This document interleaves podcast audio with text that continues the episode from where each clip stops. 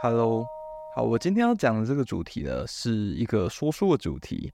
那我要讲的这本书呢，叫做《香氛采集者》。不知道说在听的你有没有看过这一本书？这一本书是在那个时候在书店看到，然后觉得应该是蛮有趣的，就是跟香水有关的东西，也不是跟香水有关啊，但就是跟香味、气味有关。然后它主要要讲的东西呢，是身为一个原料的采购者。的角度去讲，讲述他在寻找这些香味的气味、香氛的原料的时候的遇到的一些事情，还有一些他的所见所闻。那这个作者呢，他叫做多明尼克。多明尼克他呢是一个从业三十年的，然后为香水制造商、香水的制造的公司服务。然后他主要的业务就是去世界各地跟原产地交涉。然后为了可能为了公司或者为了调香师的需求，去找一些比较珍贵的香材，或者是只有那个地方有的产地，或者是他要去开发一些可能可以找得到更好的原料的地方，这样。而且他不只是去交涉这件事情，他也是真的是深入当地跟原产地的那边的一些生产者做参与制作的过程啦，然后去真的是去找到他所需要的，然后品质最好的那些原料。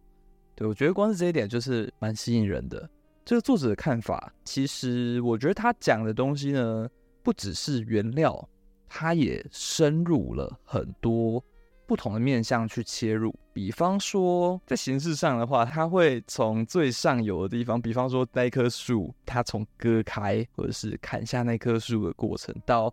交到调香师手里，他都有参与到。所以他看到的事情有很多方面，不只是。气味的层面、品质的层面，然后采购的层面，他看到的也有是一些跟当地人交涉之后呢，可以学到一些关于香料的历史啊，还有呃我们人的文化是怎么在演进的过程中去喜欢这些味道，或是这些味道是因为什么原因传到什么地方，然后甚至有可能因为原本就动荡不安，或者是为了这些采集这些原料。产生了那种动荡不安的政治局势啊，或者是一些明争暗斗的事情，其实在里面都可以看得到。所以作者他真的是觉得说，在这个工作的过程中，他感受到说这些气味、这些原料、这些香氛，真的是人类智慧的结晶，是一种算是一种宝物。然后也为这一项他的工作啊，或者是他正在做这件事情，其实是充满很多敬意的。那我看完这本书之后，我觉得呃收获很多，因为里面其实他一开始主要就是讲他的工作嘛，他做的事情是什么之类的。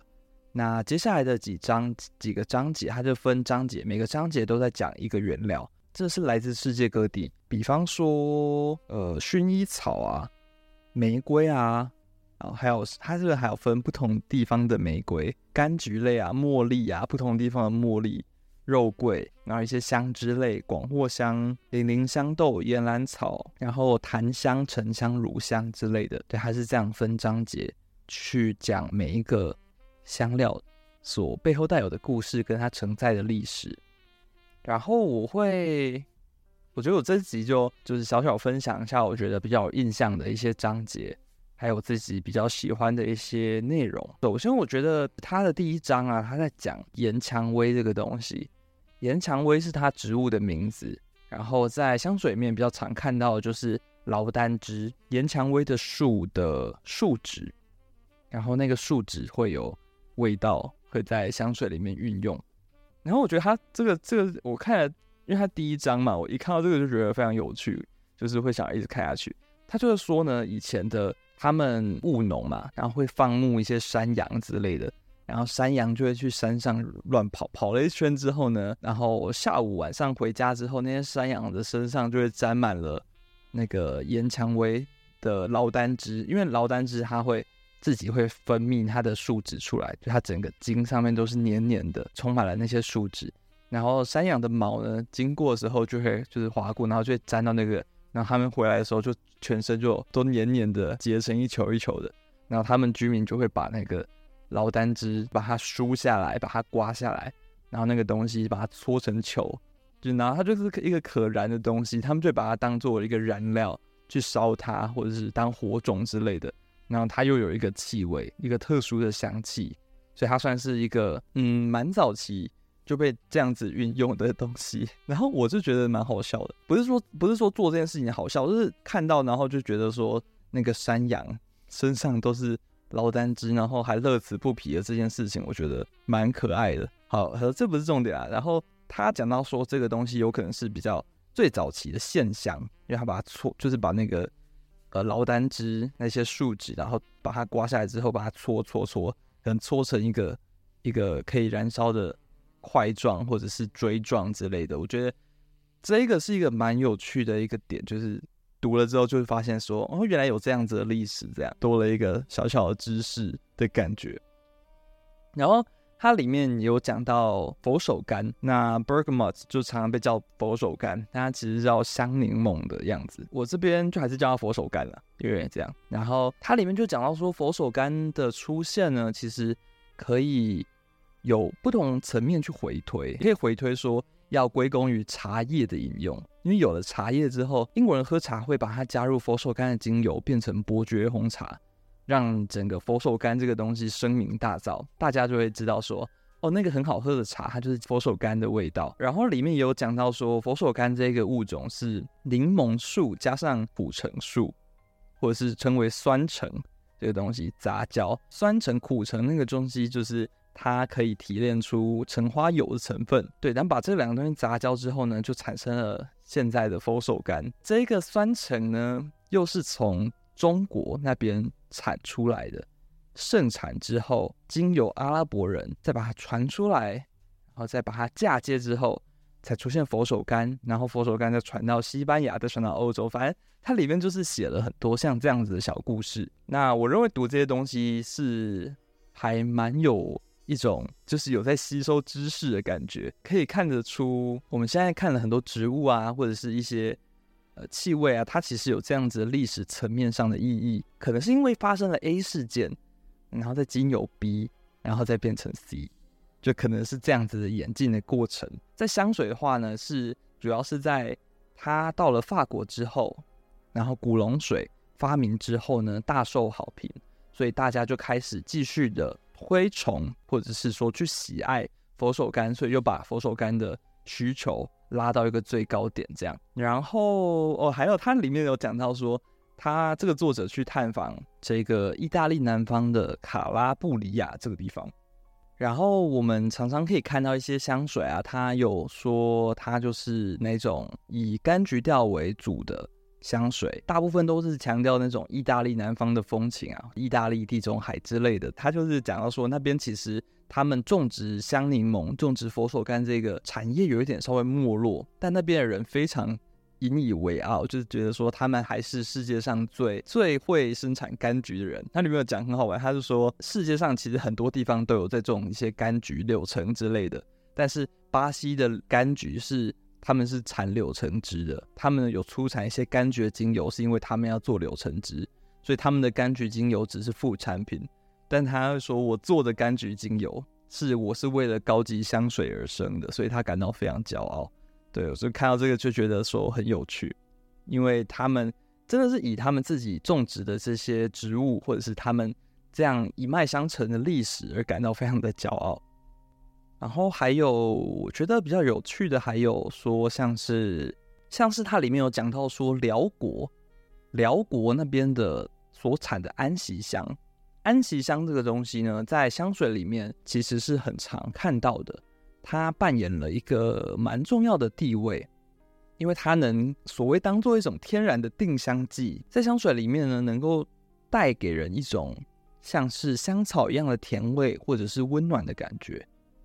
那在很多现在近代的香水里面都有做安息香的使用。那它里面，我觉得它里面写的很特别的地方是，它讲了很多关于辽国那边的一些当地的文化跟他们的历史，还有讲到一个点，就是该怎么去规划他们的农业的生产，还有收购的方式，然后还有一些完整的规划制度层面，在里面其实都有讲到。在里面，它接洽的是一个叫做法兰西斯的人，那这个人呢，他负责去。辽国那边呢，去观察他们当地的一些对于安息香的生产什么。那他们其实当地呢，他会发现说，他们没有很系统的在种植安息香，也没有一个完整的收购的方式，而是其实很多他们所产的安息香呢，都是以走私的方式被不正当的收购。经有一些非法的途径，可能因为当地的政府也没有办法管这些事情，或者是当地的政府的贪污啊，然后其他国家的介入啊，他们用走私的方式让整个安息香的生产非常不透明。那他就非常致力于推广，说希望能够把安息香这个美好的东西，以一个比较正当的方式，能够循环永续的方式去种植它，让它可以。成为一个当地的资产，也能为当地的人带来一些比较稳定的收入。那他就是提倡说，希望可以用山区混合的农林业去种植安息香，就一边种植水稻，一边种植安息香这样。所以是看了是觉得说，其实一个香材或者是说香水，它背后整个产业是非常庞大的。那它牵涉的不只是香水这个产业。也牵涉到了，比方说农业或者是当地的人民的一些生活起居啊，当地的政府啊，当地的制度都是牵涉在其中的。所以，并不是说想要买什么就买得到，或者是想要有一个稳定的货源，因为也许他今年有办法买到，但搞不好明年就全部都被走私到别的地方去，他就没办法取得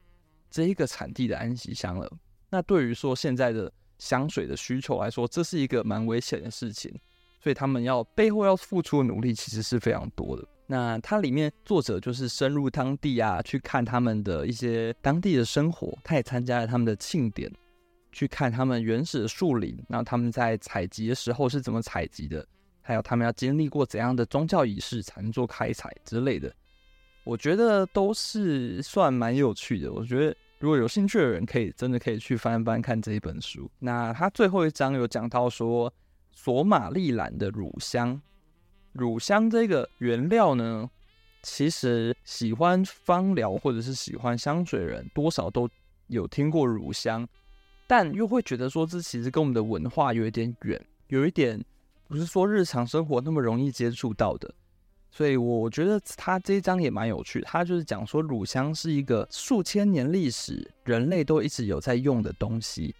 然后它生长在一个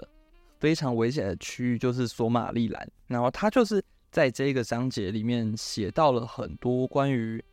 他到了当地之后呢，发现要去实际看到乳香是很不容易的事情，因为那些乳香树是长在一些比较。曲折啊，比较比较悬崖峭壁嘛之类的地方，然后他比较难以去接近，然后他们需要有当地的人去陪他去带路，带他到那个地方去。那当中也经历过了很多波折，比方说被警方禁止啊，或者是政府当局就是直接警告他们不准去之类，反正那是一个非常混乱的地方。然后他最后经历了千辛万苦，终于到达了。那个地方，然后看得到看到乳香树本人，也是直接可以在那边闻到了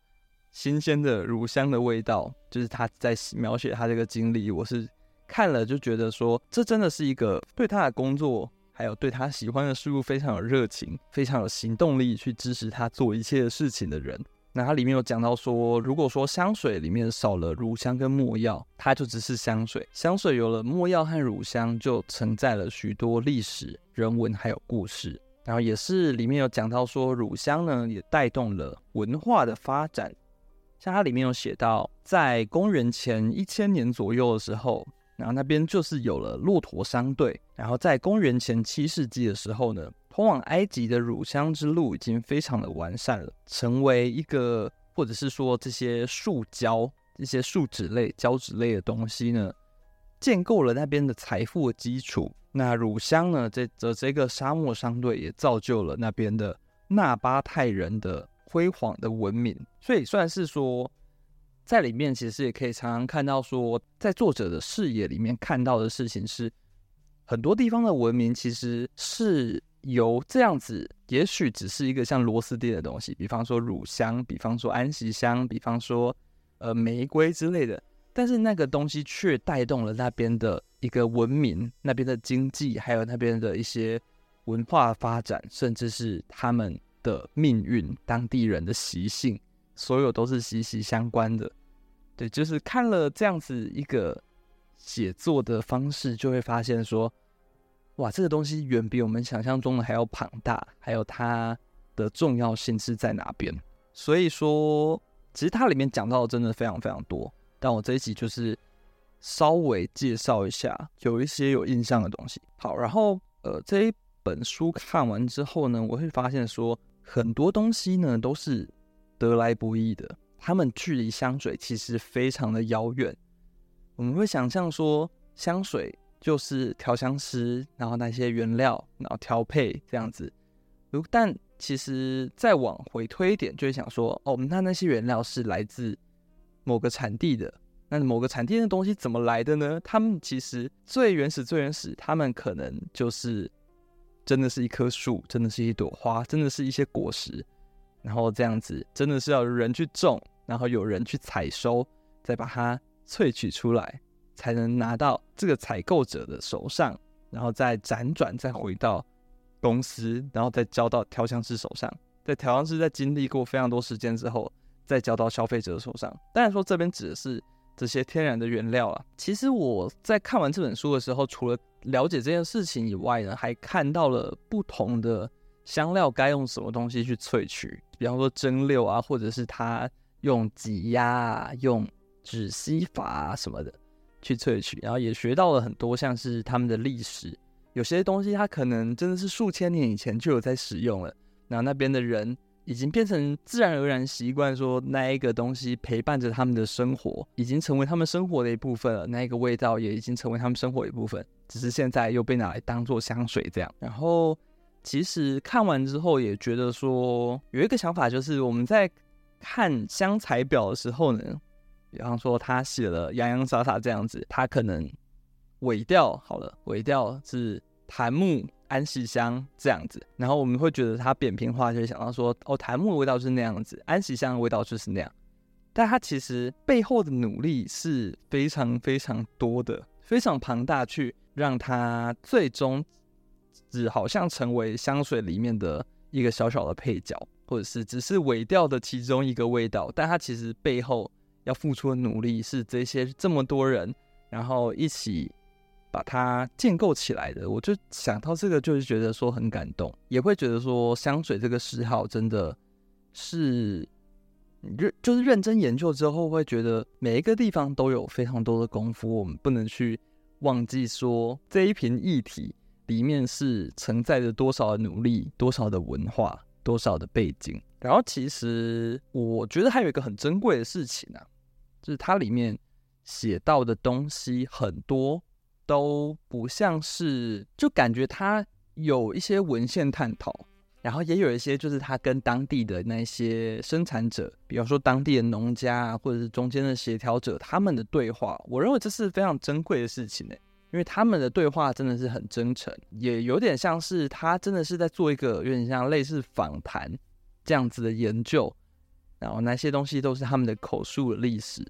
他们真正生活上感受到的东西，或者是他们的经验，或者是他上一辈传传给他的一些经验，他然后他们那边习惯的做事方式，我认为这都是很珍贵的事情，因为这个东西好像平常也查不太到。对，平常查的话，比方说只要查佛手柑，就只会说佛手柑是怎样的产地，然后它有什么味道，那他那边为什么会产这个东西，或者是他怎么做。萃取的怎么带有怎样的风格什么，但我们也听不到说真正那边人的想法是什么，然后他们是怎么看待他们所盛产的这个东西，所以我认为这些东西都是很珍贵的。里面也写到很多像是他自己的经验吧，或者是那边的一些供应商所提供给他的一些真切的经验，那都是很无价的事情。那最后他，我我觉得可以做一个结论，就是他。作者其实，在最后有写了一些，算是呃一些他自己的最后的一些感受，还有对未来的一些提问，我认为这边是蛮有趣的，因为它的范围基本上就是天然的原料嘛，就不是属于说化学的分子那一方面的，它就是主要就是天然的原料的采集。那其实现在呃香水的规范其实是越来越严格的，对于说过敏的规范，有些香材呢，其实随着时时间的演变，很多东西是越来越禁止的，或者是它的法规越来越严格。所以说，天然的香材它要列入香水里面的标准，要纳入调香里面的标准，其实是越来越高的，也越来越多限制的，就不像以前那么可以说想用这个香材就把它加多少这样子。现在可能说它的浓度也有限制，它的成分也有限制。大家有说，就是现在很矛盾的事情是，一方面是限制了一堆，但一方面消费者又非常想要纯天然的东西，就是纯天然的那种，就是无毒无害啊，然后或者是精油芳疗这一种东西，他觉得是还蛮矛盾的。所以说，这个未来的挑战呢，可能是要回应大众的期待，它的东西要是道德取得的，要能永续发展。又要符合安全的标章，然后同时呢，也要让这个生产地的人能够符合这些原则，然后也要辅导当地的他们，可以在一个已经复杂的社会环境的时候呢，还能去兼顾这一些事情，然后在经济效益和这些发展性上面去做一个平衡。我认为这都是蛮大的挑战的，因为作者也是认为说这是一个。未来很大的挑战，要怎么去，比方说推广，或者是教育，或者是一起进行怎样的计划去改善他们现在的环境，都是整个香水产业链需要去面临的一个挑战跟问题啊。所以我觉得说，消费者其实也可以从这边去看一下这个产业它背后它所串联的东西，其实是真的很复杂的。嗯，这大概就是我读这一本《香氛采集者》的一些一些算是整理跟一些心得。我认为这本书是非常值得看的，里面真的有很多有用的知识，而且这真的是扎扎实实的知识，不是那种把它全部塞在这一本书里面都是大同小异的东西的那种。它真的是蛮有研究的价值，也很多知识含量的。所以说，有兴趣的话呢，真的可以去翻翻看，会对。香水的天然原料这方面有更多的了解，还有一些他们整个产业的一些从最前期到采购啊，然后到最后真的能够运用到调香上面，整个流程会有更多的认识跟了解。对，这就是这一本《香氛采集者》。那以上就是本集的内容。如果有喜欢的，或者是有哪里想要讨论分享的，都欢迎追踪我的 Instagram，可以跟我留言或者是私讯跟我分享喽。那我们下次再见，拜拜。